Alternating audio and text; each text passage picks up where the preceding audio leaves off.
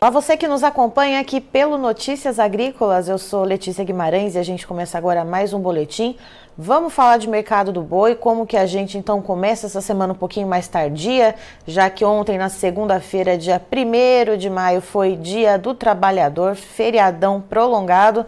E vamos ver como então estão iniciando né, as negociações para o mercado do boi nesta terça-feira. E vamos trazer com a gente aqui o Geraldo Isolde, que é analista de commodities da Levante Corp. Seja muito bem-vindo, Geraldo. Opa, oi Letícia, tudo bem? Boa tarde. Geraldo, vamos lá então. Como que a gente inicia essa semana, então, né, vindo de um feriadão? Como que estamos de preços em relação à semana passada? É, bom, Letícia, é, o mercado né, de boi a, arroba continua em movimento de queda, né? É, hoje é um dia bem fraco no físico, é, início de semana é tradicionalmente fraco no mercado físico de boi e, enfim, com segunda-feira sendo feriado, né? Pior ainda. E pouca coisa, vi negócio hoje no mercado físico, coisa é mercado interno a 265, sem negócios para preço China, tá? E futuros aqui da, da B3 seguem em queda aí, com exceção do primeiro vencimento, que é o abril agora, né? Tivemos o, o maio acabou aí na sexta-feira, agora temos o abril aí como primeiro vencimento de futuro da B3.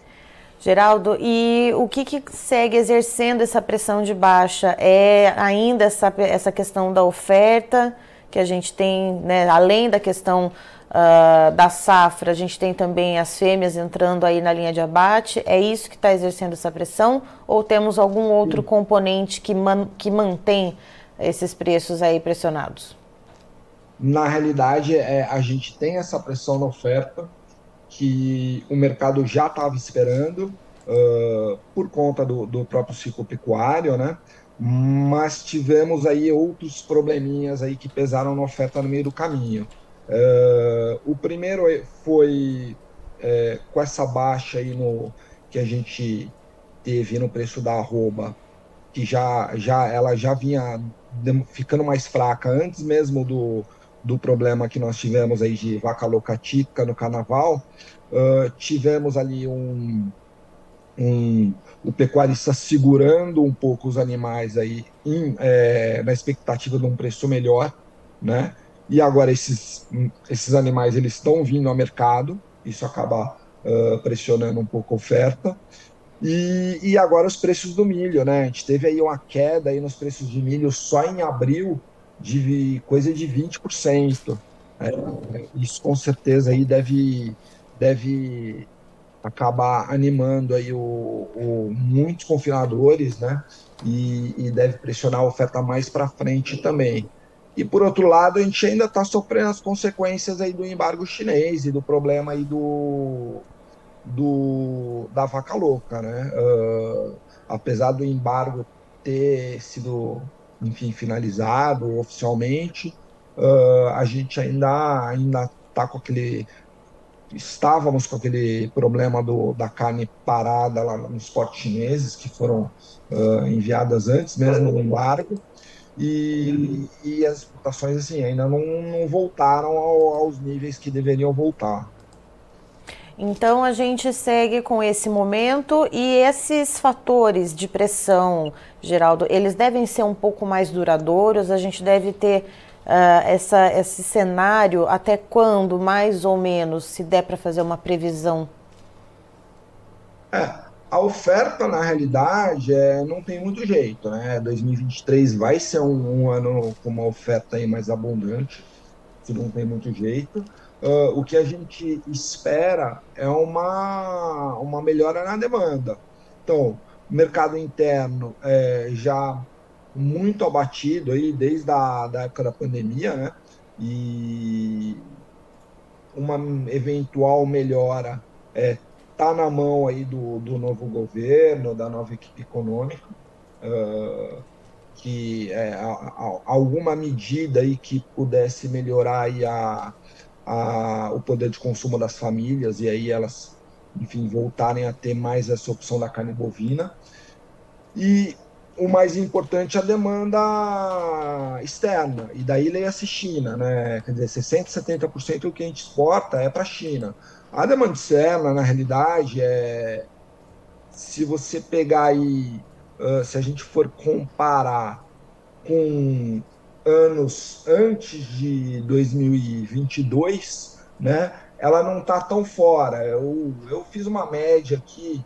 Uh, desde 2019 até 2022, né, ou seja, contando 2022, que é um ano que foi muito bom, uh, de janeiro a abril, né, e nós exportamos aí uma média de 503 mil toneladas de carne bovina nesse período, tá?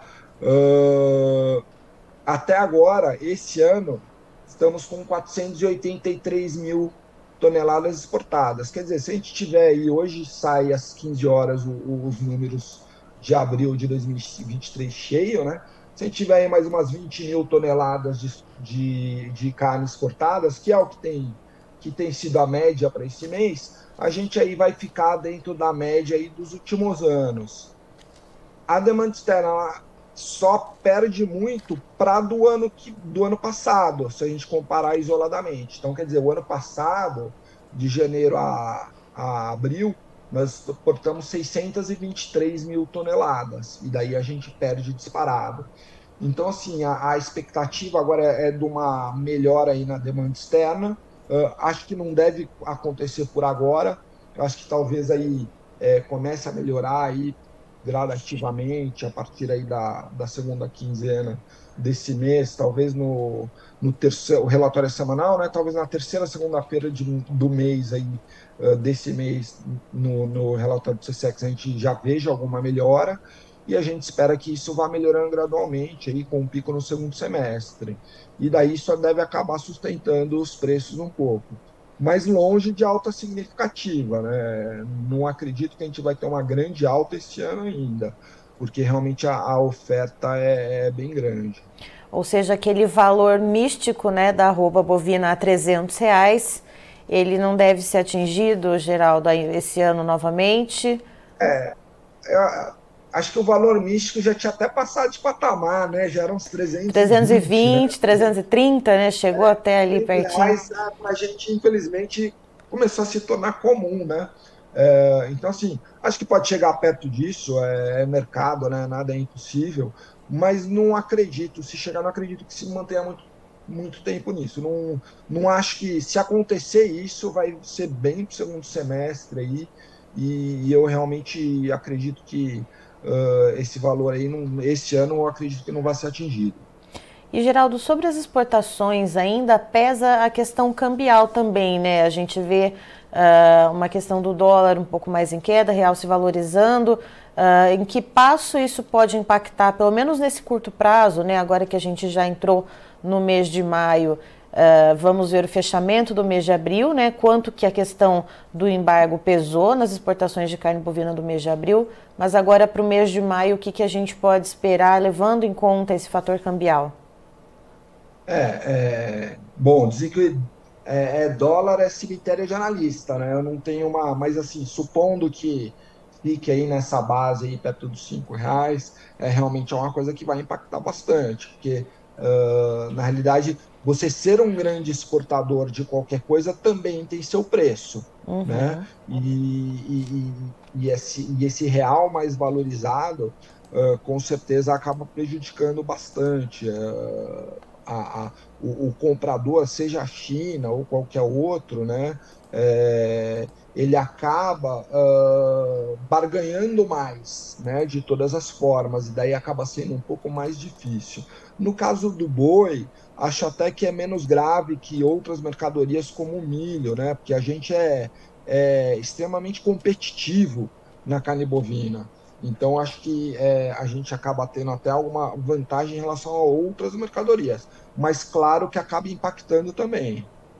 Em relação à questão do confinamento, como você comentou, né, tem esse, essa, esse menor preço né, nos, nos grãos, são insumos essenciais para a produção uh, da alimentação dos animais.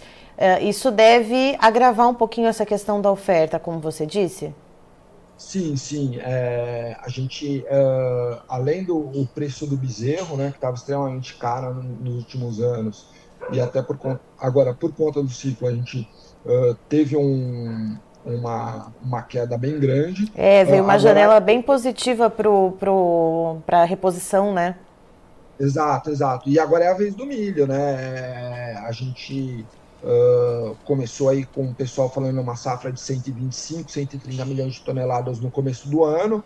Uh, e assim, previsão de começo do ano, a gente fica sempre com um pouco de pé atrás, né? Porque uh, a gente vai, ainda vai plantar safrinha, tem primeira safra para correr, depois ainda tem safrinha, mas vai passando o tempo, chegando mais perto, a gente vê que o risco climático realmente vai ser um pouco menor e daí essa, essas previsões acabam se tornando, ficando mais perto de se tornarem reais, que é o caso da safra de milho deste ano. Então é, é a gente tem uma valorização de milho, como eu disse, aí de 20% aí no mês de, de abril, né? E isso com certeza vai, vai colaborar aí para um maior número de animais confinados. Talvez a margem do pecuarista do, do confinado, de muitos confinadores, talvez assim, é, seja até melhor do que quando os preços da arroba em alguns períodos estivesse mais alto, né? Porque o custo vai ser menor. Mas é, é, a oferta vai acabar sendo maior e daí, consequentemente, pressionar os preços ainda mais. Vai achatando ali, então, portanto, a margem do, do pecuarista. E, Geraldo, Exato. aqui para o mercado interno, né? A gente vê a demanda por carne bovina ainda um pouco patinando. A gente deve ver alguma melhora nisso em algum período, tirando né, essa questão sazonal do Dia das Mães, que está aí também virando a esquina. A gente sabe que é um momento que beneficia as proteínas animais de uma maneira geral. Uh, mas tem alguma previsão de que a gente consiga enxergar um horizonte melhor? É, a gente acabou, a, até tinha uma esperança, né? É, é, de um tempo atrás de, de ter um consumo, um aumento no consumo de carne bovina é, é, em relação a outras proteínas animais, né? Mas agora com, com essa queda do milho, uh, isso acabou ficando um pouco mais complicado de novo. Uh, então, quer dizer, eu, eu acredito que isso é, é, fique inteiramente agora na, na mão uh, do governo, né? como que vai ser, vai, vai, se a economia realmente vai, vai ter uma melhora e daí as famílias vão poder uh, consumir uma, uma, uma carne bovina, né? Se uh, a gente teve aí na época da pandemia, no começo da pandemia, alguns auxílios é, que ajudaram bastante, mas que vão perdendo a sua eficácia, porque o, as prioridades é, elas vão mudando, né? Então outras contas vão se acumulando, então a carne bovina deixa de ser prioridade em detrimento de outras contas. Uh, e agora é, a gente está nessa expectativa aí para ver se, se vai ter alguma melhora. Uh, de qualquer forma, assim, vai ser uma. Se tivermos, né? É, vai ser uma melhora assim, de modo que segure um pouco a queda, né? Mas não vai puxar os preços de novo. A gente realmente precisa de um incremento na demanda externa com urgência. Ou seja, como a gente fala, né, o preço ele cai de elevador e sobe de escadinha, né, Geraldo? É, exato, exato. Não tem muito jeito. Geraldo, eu agradeço muito a sua participação aqui com a gente. Você é sempre muito bem-vindo conosco aqui no Notícias Agrícolas para trazer então esse overview do mercado do boi. Imagina, Letícia, eu que agradeço. Uma boa semana para vocês todos aí. Obrigada. Estivemos então com o Geraldo Isoldi, que é analista, de, analista da área de commodities, perdão, da Levante Corp, nos trazendo as informações a respeito do mercado do boi gordo, que começa nesta terça-feira aí com esse atraso, já que segunda-feira foi feriado, ontem, portanto, Dia do Trabalhador. Então, geralmente, o começo de semana já é um pouco devagar, sendo pós-feriadão, então, mais devagar ainda, segundo o Geraldo. Tanto é que, segundo ele, a gente tem uma, um preço aí para o mercado interno em torno de 265 reais pela arroba referência São Paulo e sem negociações sequer para o boi China.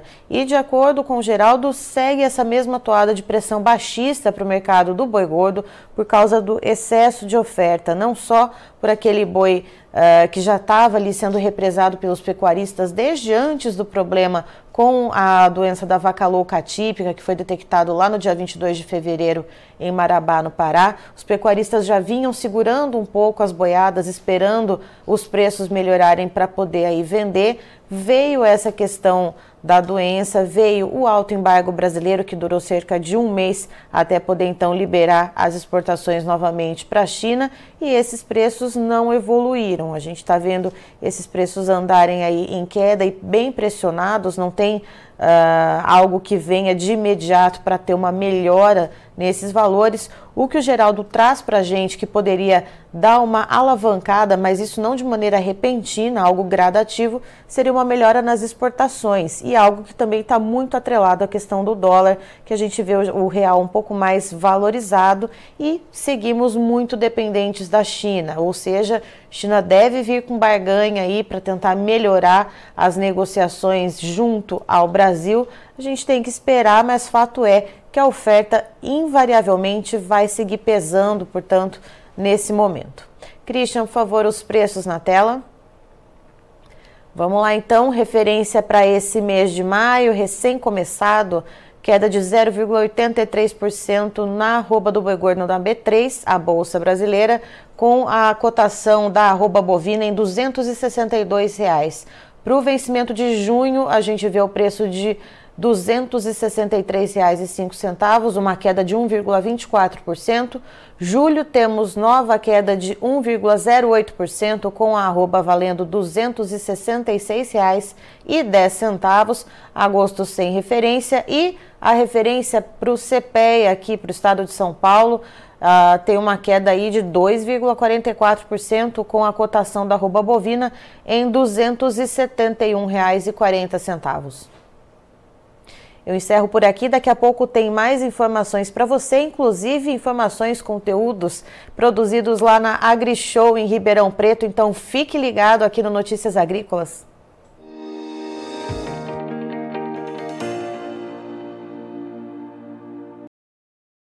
Participe das nossas mídias sociais no Facebook Notícias Agrícolas, no Instagram, arroba Notícias Agrícolas e em nosso Twitter, arroba Noteagri. E para assistir todos os vídeos, se inscreva no YouTube, na Twitch, no Notícias Agrícolas Oficial.